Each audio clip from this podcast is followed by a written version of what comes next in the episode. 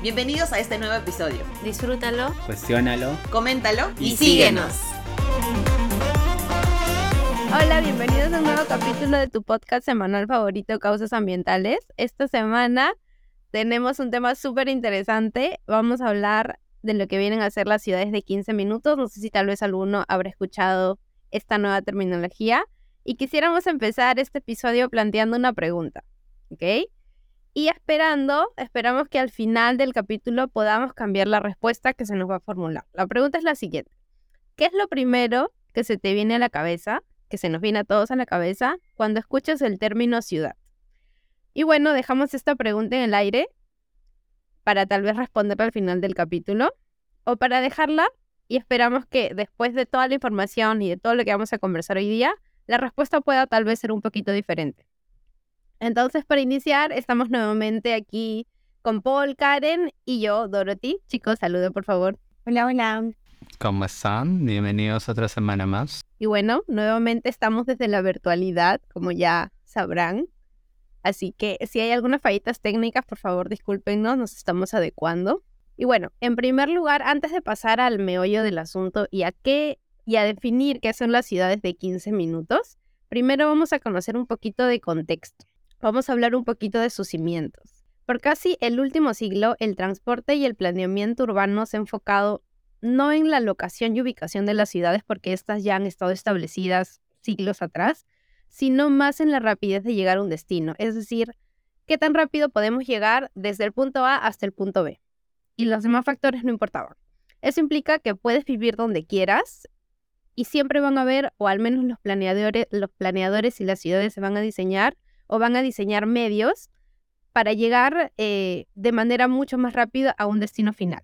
Pero si cuestionamos un poquito esta forma de diseño de las ciudades, ¿cuál viene a ser el error en esta forma de diseñar, en esta forma de construir las ciudades que hoy en día habitamos a nivel mundial?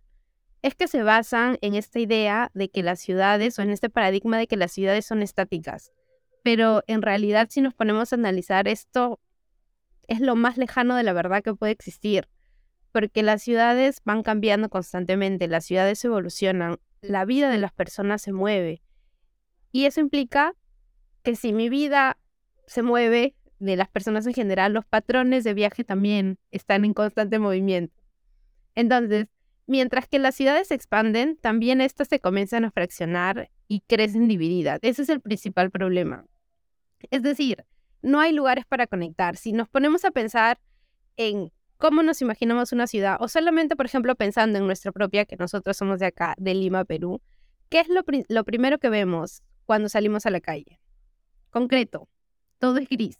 Vemos vías cada vez más grandes, veredas cada vez más angostas y puentes cada vez más largos que conectan medios de transporte masivo.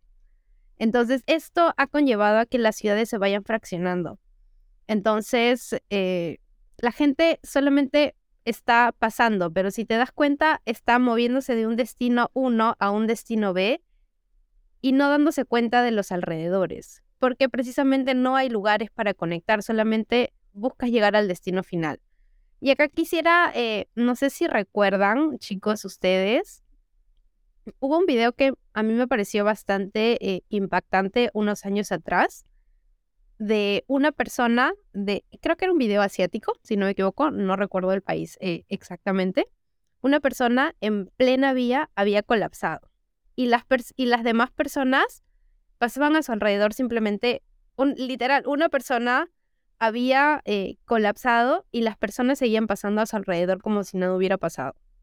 Nadie se percató de que había una persona que necesitaba ayuda todos simplemente bordearon, los carros seguían pasando, las personas seguían caminando y simplemente bordeando a esta persona que estaba en necesidad. Y de verdad que me hizo, fue al menos para mí como un llamado de atención porque me hizo pensar que si eso pasara acá, o si, si pasara a mi alrededor, me hizo cuestionarme, ¿yo sería una de esas personas? ¿Sería de las personas que pasaría bordeando a este problema? ¿En ¿En, qué momento dejamos de vernos a nosotros mismos? ¿En qué momento dejamos de ver nuestros alrededores? ¿En qué momento dejamos de darnos cuenta de la persona que camina a nuestro costado? Entonces, no sé si tienen alguna opinión al respecto. Si vieron este video, ¿qué opinaron al respecto? creo que desde la perspectiva de repente, no mía a esta edad, sino mía de cuando vivía, o sea, de cuando vivía en una zona rural y no había ido a una ciudad grande, cuando a mí me hablaban de ciudad, yo pensaba en edificios. O sea, lo primero que se me venía a la cabeza eran edificios. Y no, de repente no tenía la, el concepto bien definido de que de repente una ciudad necesitaba, por ejemplo, un área verde como algo tan básico, ¿no? O que implicaba también que prioritariamente en la ciudad debería ser de repente las personas, sino que la prioridad sería la expansión, los edificios altos, las pistas bien hechas, las veredas bien establecidas, vías amplias. En ese entonces, te, hablo, no sé, de mí cuando tenía 10 años, 8 años, cuando me decías, vas a la ciudad, es eso, ¿no? Ir a un lugar grande, encementado y demás. Entonces, esas, ese tipo de conceptos creo que deberíamos ir eh, ajustándolos, ¿no? Como señala ti. Claro. Y lo otro es que también, como factor importante, es el factor humano, que vendría a ser la interconexión también entre las personas, ¿no? Cuando uno va desde una zona de repente de un pueblo más pequeño hacia una ciudad más grande, te das cuenta de la gran diferencia que hay entre la interacción de una persona, incluso con tu vecino, acá todos los vecinos los conocemos, allá en Lima, de verdad que he vivido que cinco años en un solo lugar y nunca conocí, interactué más que con un, no, no, tantos vecinos, ¿no? Entonces, es bastante radical el tema, ¿no? Sí, e, exacto, se van perdiendo también esas, esas conexiones. Y no sé si se han dado cuenta, por ejemplo, cuando estás caminando, al menos en avenidas principales, la gente está prácticamente corriendo, caminando a toda velocidad tratando de llegar al paradero y me hace pensar en, en qué momento dejamos de disfrutar el camino, en qué momento dejamos de disfrutar el viaje, en qué momento ya está bien, está todo cementado, pero eso no es nuestro paisaje urbano. ¿En qué momento dejamos de tal vez admirar un poquito de ese paisaje urbano, de inspirarnos tal vez eh, en este cemento que no, no es que sea desagradable, ¿no? Pero podemos encontrar la belleza tal vez en estos aspectos. Bueno, cuando hablamos también de ciudades hay que tener en cuenta el contexto histórico. Yo soy partidario de que siempre tenemos que tener en cuenta qué pasó antes de las acciones que vamos a tomar a futuro, ¿no? Y me refiero en, este sentido a que casos, por ejemplo, de Lima y gran cantidad de las ciudades que tenemos en, Perú y, bueno, igual en Latinoamérica, y me parece que este episodio incluso se replica en, Europa, es que las ciudades son bastante antiguas. Lima, fundada en los 1535, creo que Jauja es una ciudad que también se fundó en, esa época. Cusco, que si bien es cierto tenía pasado prehispánico, pero también igual eh, la lista podría seguir creciendo. Y en su núcleo y en la forma de cómo fueron pensadas en ese entonces, la vida era otra probablemente si a las personas de esa época uno le preguntaba cómo veías tú la ciudad de aquí 100 años, no iba a pensar ni siquiera ni remotamente cómo fue efectivamente en 100 años y mucho menos cómo es ahora. Y lo mismo, si hacemos el ejercicio de retroceder hace 100 años, probablemente tendremos una respuesta muy similar. Las dinámicas cambian, es cierto, pero también hay que tener en cuenta cómo pensaban las personas e-, en esa época. Y algo que podemos notar también es que el concepto de ciudades modernas, que quizá podamos llamar, viene del siglo pasado, ¿no? Eh, plena expansión después de la revolución industrial, era llamada revolución industrial, donde empiezan a haber automóviles, empiezan a haber centros industriales, donde se masifica lo que llamaríamos al, al, hecho de tener empleos, porque antes de eso casi las economías eran agrarias y básicamente de subsistencia o de producción local.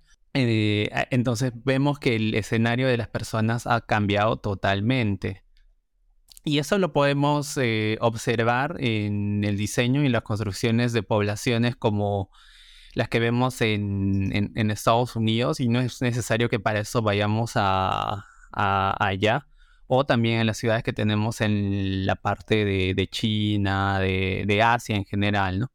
Tenemos ciudades, eh, en el caso de Estados Unidos, en la costa este, que son más antiguas, son de, hecho de, su eh, etapa colonial, que en su núcleo son bastante parecidas a las que tenemos aquí, pero en las expansiones que se hacen a través del siglo pasado, ya podemos ver que se ha pensado de distinta forma. Ahí observamos autopistas que tienen gran capacidad y sin embargo, ¿qué pasa aquí? La forma de expansión ha sido completamente distinta. Mantenemos básicamente el mismo diseño de, de damero cerrado con pocos espacios muy contrario a lo que se hizo allá, ¿no?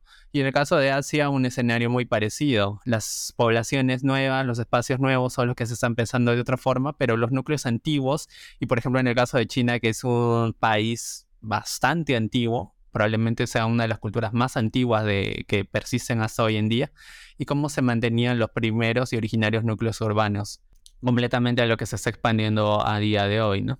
Claro, y en, esta forma de diseño también antiguo, históricamente hablando, que mencionas, Paul, es pre-automóvil también, porque después cuando se creó, se inventó el automóvil, las ciudades comenzaron a diseñarse en base a este factor que, digamos, se puso como centro de, la ciudad. Y precisamente eso es lo que ahora se está cuestionando, tal vez traer nuevamente esa forma de ver las ciudades antiguamente en la que el núcleo era la persona en sí, el ciudadano, la misma sociedad, independientemente de esta herramienta de transporte. Entonces, ¿qué pasaría si cambiamos este paradigma y ya no se tratara de qué tan rápido se puede llegar al destino, sino qué tanto puedo hacer en este tiempo, en este tiempo de viaje que yo tengo? Y esto es lo que se conoce, al menos en términos de planeamiento urbano, como accesibilidad. Es tener disponibilidad de una variedad de servicios en un área específica de tal forma que no tengo que atravesar grandes distancias, sino que puedo ahorrar muchísimo tiempo, disfrutar el camino y hacer diversas actividades. Y este precisamente, la accesibilidad, es el pilar por el que se sostiene lo que vienen a ser las ciudades de 15 minutos, que es el tema principal que estamos tratando en este capítulo. En primer lugar, la idea, porque la idea viene de Carlos Moreno, es un urbanista francés colombiano. Los latinos estamos en todas, chicos. Y él propone esa idea de las ciudades de 15 minutos. Y básicamente son ciudades en lo que o donde todo lo que necesitas hacer lo puedes conseguir en una caminata o a pie o en bicicleta en 15 minutos. Como por ejemplo ir al trabajo, ir a estudiar, hacer mis compras, ir a algún centro médico, disfrutar de diversas actividades culturales como ir al cine, ir a restaurantes, museos, eh, teatros, etc o también relajarme, gimnasios, centros de esparcimiento, áreas verdes, etcétera, entre otras actividades que una persona considera importantes durante el día, porque obviamente cada persona tiene su propia lista de actividades, ¿no? Lo, lo novedoso de esa idea es que tal vez decirlo puede parecer bastante, bastante obvio, pero el trasfondo de este nuevo modelo urbano es que, como se ha mencionado anteriormente, es poner nuevamente en el centro de las ciudades al peatón y pasar a los vehículos al segundo plano. Es decir, a partir de ahora comenzar a construir nuevamente nuestras ciudades, pero poniéndonos a nosotros, las personas y las necesidades sociales y vitales que tenemos como centro, independientemente de este eh, constructo de metal que viene a ser el, vehículo, ¿no? Entonces, eh, solo para entrar tal vez a ahondar un poquito en la parte técnica de lo que vienen a ser los las ciudades de 15 minutos, esto se basa en cuatro principios de construcción. El primero es ecología, es decir, tiene que contar con áreas verdes, tiene que ser baja en emisiones. El segundo es solidaridad, debe de crear vínculos entre los ciudadanos, debe de haber espacios en los que las personas puedan conectar, puedan hablar entre ellos. Como mencionó Karen anteriormente, eh, anteriormente acá en Lima es más difícil tal vez que uno se conozca entre vecinos. En algunos barrios en específico, eh, es mucho más común, la conexión es más directa, pero en avenidas principales es muy difícil. El tercer eh, principio viene a ser la proximidad, es decir, este espacio debe de permitirme vivir a distancia reducida de diversas actividades, de varias actividades, cosas que no tengo que atravesar la ciudad para hacer una tarea específica, sino que lo puedo encontrar tal vez a mis alrededores. Y el cuarto principio de construcción viene a ser la participación, es decir, y acá también viene lo novedoso de la idea, es que para la construcción o la reestructuración de estos vecindarios, se tiene que involucrar sí o sí a lo que vienen a ser los ciudadanos, a las personas que viven en el lugar. Es decir, pueden tener un voz y voto en la construcción o en la reestructuración, en la reestructuración de sus propios espacios, de sus propios vecindarios. Y creo que es muy importante lo que viene a ser la participación ciudadana en lo que viene a ser la construcción de ciudades. Si de repente comentando y enmarcando en lo que comentó Paul y tanto Dorothy, eh, proponer las ciudades de 15 minutos no significa crear una nueva, ¿no? No significa renunciar a las estructuras hechas, sino por el contrario, reorganizar la ciudad de tal manera que de alguna manera que nosotros tengamos la posibilidad de cercanía hacia los servicios básicos. Y eso implica también descentralización misma de los servicios, ¿no? Que tengamos a esa distancia prudente los servicios básicos, y que a su vez también esto vaya a abarque, como bien ella señaló, algunos alcances ya un poco más ecológicos y sostenibles, pero prioritariamente abarca eso. Si es que de repente en alguna medida se entiende que actualmente se las ciudades de 15 minutos no solamente propone ahora de repente em, entablar una nueva ciudad, sino reorganizar la misma, descentralizar y de esa manera generar identidad entre los barrios, ¿no? Sí, no es de hecho crear un nuevo espacio, es reestructurar, reorganizar, reformular la forma en que ya un espacio ha sido creado. Pero la verdad, siendo totalmente honestos, no tenemos espacio para seguir creando más. Creo que ya hay sobrepoblación a nivel mundial. Entonces, y de hecho es una de, de las tres grandes reglas o de los pilares principales de esta idea, es que en primer lugar debe de seguir a las personas y no a los autos. En segundo lugar, un metro cuadrado debe de cumplir varias funciones. Es decir, un centro por ejemplo, que en la mañana puede ser una escuela, en la tarde tal vez los espacios pueden ser usados para otra función. Y de esa manera se cumple lo de un metro cuadrado, puede ser usado para diferentes actividades y se utilizan espacios compartidos. Y tercero, los, vecindarios, obviamente, el, pilar principal es la proximidad. Deben de estar cerca los unos, a los, los unos a los otros y nos deben de permitir conectar entre las personas. Y bueno, solo para comentarles y para contarles un poquito de chismecito, de, este, de esta idea, porque la verdad que los haters, como dice nuestra diosa Taylor Swift, los haters van a hate, hate, hate, hate, hate siempre. Y esta nueva idea no ha sido la excepción. Ha ganado bastante aceptación. De hecho, ha sido, es una, es, data más o menos del 2000, de hace unos 4 o 5 años atrás recién se ha propuesto esta idea. De hecho, fue eh, el, digamos, la campaña electoral de la reelección del alcalde de París en 2020.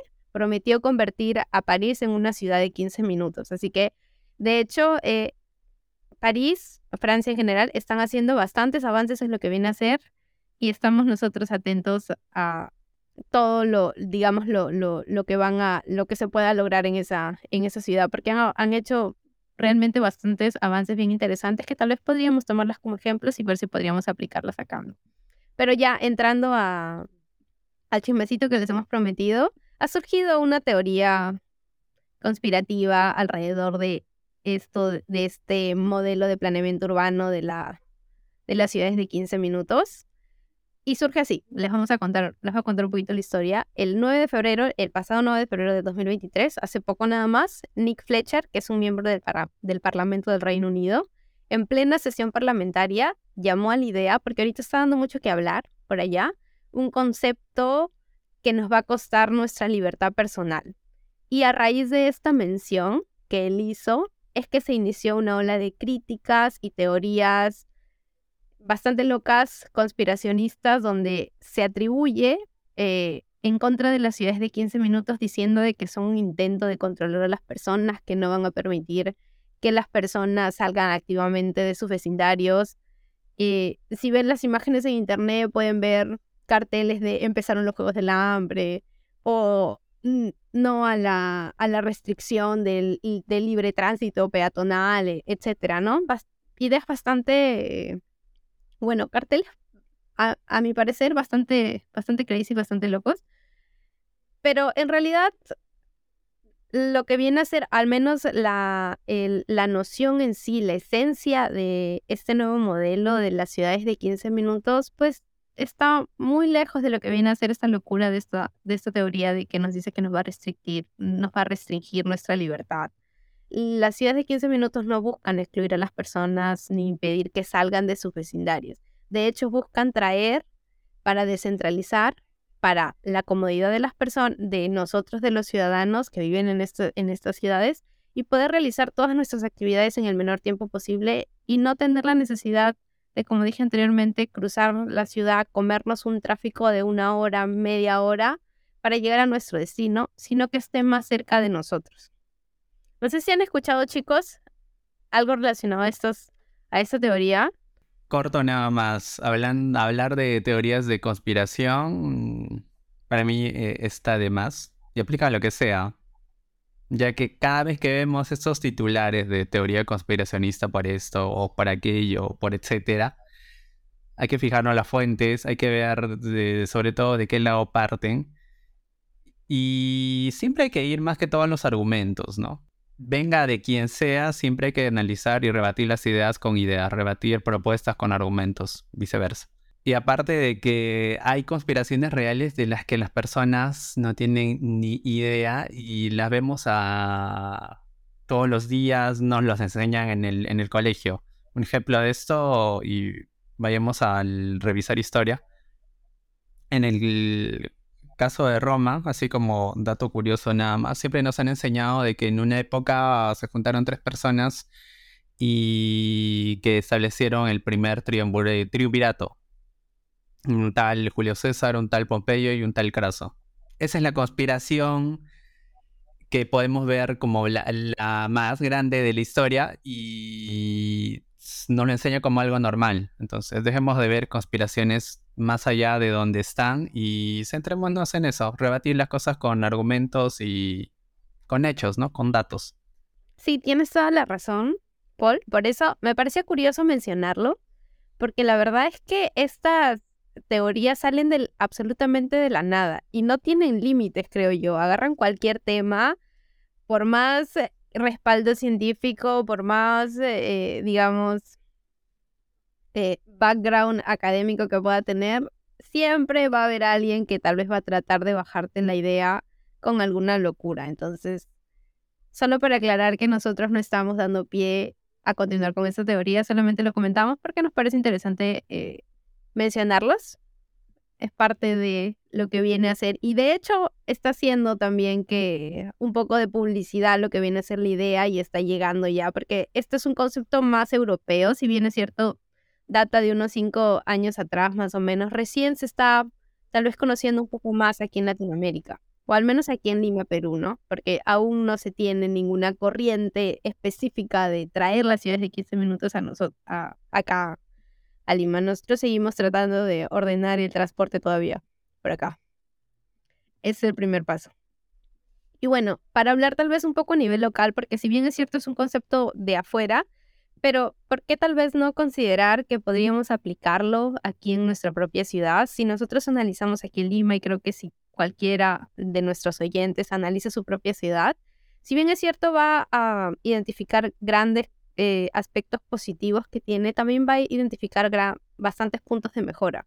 Uno de los puntos de mejora, por ejemplo, aquí en Lima es el transporte. El tráfico es terrible. Nuestra ciudad ha crecido de manera muy desordenada. Entonces, ¿por qué no tal vez pensar o buscar estas ideas que ya están en, en el aire, que ya se están discutiendo, que ya se están aplicando en otros lugares y ver la posibilidad de tal vez, si se puede aplicar por estos lares, por acá, si podemos, si podemos traer, tal vez hacer algún piloto, no lo sé, tal vez pueda surgir la idea, si tal vez no has escuchado sobre este, este término de ciudades de 15 minutos, si tienes alguna asociación, formas parte de, de alguna ONG, o puedes lanzar un proyecto, te inspiras con este, con este capítulo, bienvenido sea, creo que esa es la idea de lo que estamos tratando de transmitir. Entonces, ¿cómo, cómo ven, chicos, tal vez la posibilidad de poder implementar algo similar eh, o al menos a tal vez alguno de los principios, alguno de los pilares o a la esencia de lo que vienen a ser las ciudades de 15 minutos. Por aquí, por Lima. Eh, voy a hablar un poco más de Perú, por en el marco de que la construcción de las ciudades, al ser dinámicas, no solamente deberíamos centrarnos tal vez en Lima, si Lima de repente es, tiene gran cantidad de oyentes ahí, pero, nos, pero el enfoque debería ser a nivel nacional, ¿no? La Universidad Nacional de Cuyo propone a través de su Instituto de Ciencias Ambientales que para la propuesta del desarrollo de ciudades de 15 minutos, como ya señalé, tendrían que haber algunos cambios, ¿no? Y esos cambios tienen que ser tanto por parte de la ciudadanía, ya que van a ser el centro de ellos, sería uno el cambio de hábitos, y por el parte de, y, y por la parte de la, este, de la parte pública sería el las políticas públicas que viabilicen la descentralización de las actividades, ¿no? Entonces, en ese sentido, nosotros deberíamos, por ejemplo, como una propuesta general, ellos han hecho un estudio para ver qué tan aplicado se haría en, dentro de, la ciudad en la que ellos están, para que de esa manera se evalúe qué tan viable. No he leído el estudio completo, pero más o menos yo he buscado algunos indicadores de la realidad, ¿no? En ese caso, por ejemplo, me pregunté, ¿por qué nosotros no lo vemos desde la parte educativa, no? Entonces, ¿cuál sería nuestra tasa mínima de asistencia a los centros educativos para viabilizar nosotros que realmente se esté este, ejecutando o que nosotros digamos, oh, voy a enfocarme en desarrollar una ciudad de 15 minutos, pero debería preguntarme si realmente estoy descentralizando la educación a ese nivel, ¿no? Entonces, buscando la tasa al 2021 de asistencia a la educación secundaria, porque ya me evalué a todos los niveles, por ejemplo, la tasa es del 83.5% y tenemos en las zonas rurales cerca del 80% de la asistencia. Luego me pregunté, deberíamos tener distancias mínimas a los centros de educación superior, pero entrando a la página de SUNEDO, ¿no? Eh, donde estaría la lista completa de todas las universidades públicas, que nada más estaría hablando de las universidades públicas, tenemos 32 universidades públicas licenciadas, por ejemplo, que tienen ellos reportados, y estas universidades, 11 de ellas están en Lima. O sea que a nivel de Perú, por ejemplo, a nivel de todo el departamento tenemos muy pocos, ¿no? Entonces, si yo quiero construir una ciudad a 15 minutos, tendría que hacer también bastantes esfuerzos o para descentralizar los servicios de educación. Y si hablamos, por ejemplo, de temas de salud, solamente por dar algún dato nada más, eh, se había en el 2021 el INEI lanzó que el cerca más del 60% de la población rural no buscó asistencia o atención a un puesto de salud al tener una enfermedad crónica por diferentes factores, ¿no? Cercanía y demás. Y justo acá, y les voy a lanzando más o menos el reto, a no, postulando el reto, ¿no? Y que nosotros, como causas ambientales, también queremos evaluar desde nuestros hogares qué tan cerca estamos a estos servicios tan básicos como educación, como salud, y mostrarles qué tan factible sea, ¿no? Y de repente sí estoy centro, cerca a un centro de educación, pero de repente solo enseñan una carrera, ¿no? ¿Qué tan cercano es eso? Y que los esfuerzos de trazabilidad urbanista, que no debe ser una merma para, deben ir acompañados con los temas de descentralización, ¿no? Eso por una parte, de repente, para comentar de una manera más macro, con algunos datos generales nada más. Como has mencionado, Karen, yo partiría así a nivel de Perú, no tanto por una ciudad de 15 minutos, sino tal vez por un país de, no sé, 15, 16, 17 horas. No, no sé cuánto le podemos bajar, porque hay población que, por ejemplo, para acceder a un hospital nivel 3 o nivel 4, donde se atende en casos críticos, tiene que viajar más de 24 horas. Entonces, es cierto. Eh, entonces, a veces para ver este tipo de conceptos que sí, genial, eh, suenan bastante buenos, bastante aplicables, etcétera, porque ahorita voy a entrar al, concepto en sí, y, que, y teniendo en cuenta que los recursos públicos y los recursos en general siempre son bastante limitados, eh, tendríamos que establecer una prioridad, ¿no? al menos creo que año a año siempre vemos noticias, por ejemplo, de que la carretera central se encuentra cerrada. Entonces, eh, recién en el 2021 me parece que se habló de una carretera central nueva de cuatro carriles que iba a ser más, mejor, pero creo que no tenemos noticias de que se ha empezado a construir, ¿no? Por ejemplo, podremos partir de ahí. Igual, en el sur, eh, hablando ahora de las últimas protestas, mucho se ha hablado de si, si Puno es el Perú o no es el Perú, o el, argumento que se haya podido plantear. Pero hay que tener en cuenta algo, eh, la región de Puno está bastante cerca a Bolivia y donde mucha gente tiene acceso a servicios de salud tal vez de nivel superior, precisamente en ese país, por la cercanía, por la facilidad de cuáles son los medios de transporte. Entonces, eh, yo creo que Perú debería primero priorizar eso, ser un país más cercano Ah, no siempre se va a poder construir, en este caso, servicios de salud en la cercanía para todos, pero hay que tratar de que sea para la mayoría. Ahora, sobre el concepto en sí de ciudades de 15 minutos, como todo, yo creo que hay que eh, ver que los extremos nunca son buenos. No todas las ideas son malas del todo ni buenas del todo. Ahora, es muy fácil, sí, plantear el concepto de 15 minutos en, partiendo en Europa, ¿no? Ya que gran parte de estos países eh, ha reducido su índice de, de, producción local para la mayor cantidad de su economía. O sea, para citar un ejemplo, ¿qué es lo que hoy día fabrica, por ejemplo, Gran Bretaña, Inglaterra? ¿Qué se fabrica en Francia? Es básicamente lo que se hace producción eh, intelectual y sí, hay algunas fábricas, pero ya no es como tal vez en la era de la revolución industrial. Casi todo lo que vemos hoy en día, sí, esto es una empresa británica, una empresa europea, una empresa alemana, pero no sé, hecho en China, hecho en Taiwán, hecho en Vietnam.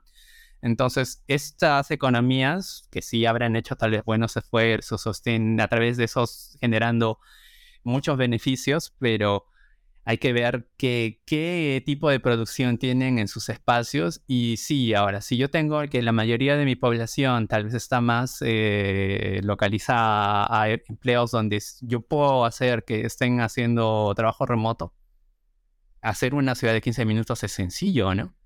Es relativamente fácil. Pero ¿qué pasa si haríamos eso en Lima? Tenemos fábricas, tenemos producción, necesitamos un país que incluso tiene que industrializarse más. ¿Cómo planteamos eso?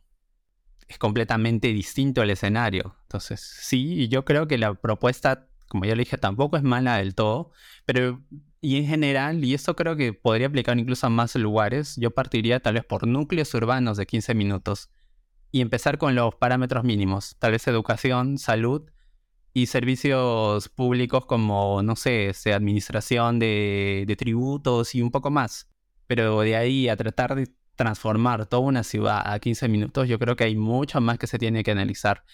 Creo que en algunos casos de la ciudad nada más eh, en Lima, citemos Avenida Venezuela y los que no conocen, Avenida Venezuela es eh, en el pasado era una de las vías de acceso del puerto del Callao donde no había núcleo urbano alrededor, no había casas, no había gente viviendo. Por eso que se establecieron fábricas ahí. A día de hoy se ha expandido la ciudad tanto que hay fábricas al lado de domicilios. Entonces, eh, suena genial, 15 minutos, tengo el trabajo cerca de mi casa, pero ¿cuáles son los impactos ambientales? Ahí probablemente habrá ruido, probablemente habrá contaminación atmosférica. ¿Y cómo convertimos eso? ¿Mudamos las fábricas fuera de la ciudad? Rompimos el concepto de 15 minutos. No sé, entonces, partiendo por ahí, creo que esa sería una de, las opciones que creo yo que se debería hacer muy literal, creo. La idea no es hacerlo a 15 minutos, de hecho es un, es un tiempo promedio que obviamente aquí no se podría aplicar los 15 minutos, creo yo. Es una ciudad bastante grande y se aplicaría mejor, como dices, a ciudades pequeñas, ciudades europeas, núcleos urbanos más, más, más cerrados y más compactos tal vez. Acá sería prácticamente imposible hacer eso. Tal vez en espacios reducidos se puede tratar de descentralizar, ¿no?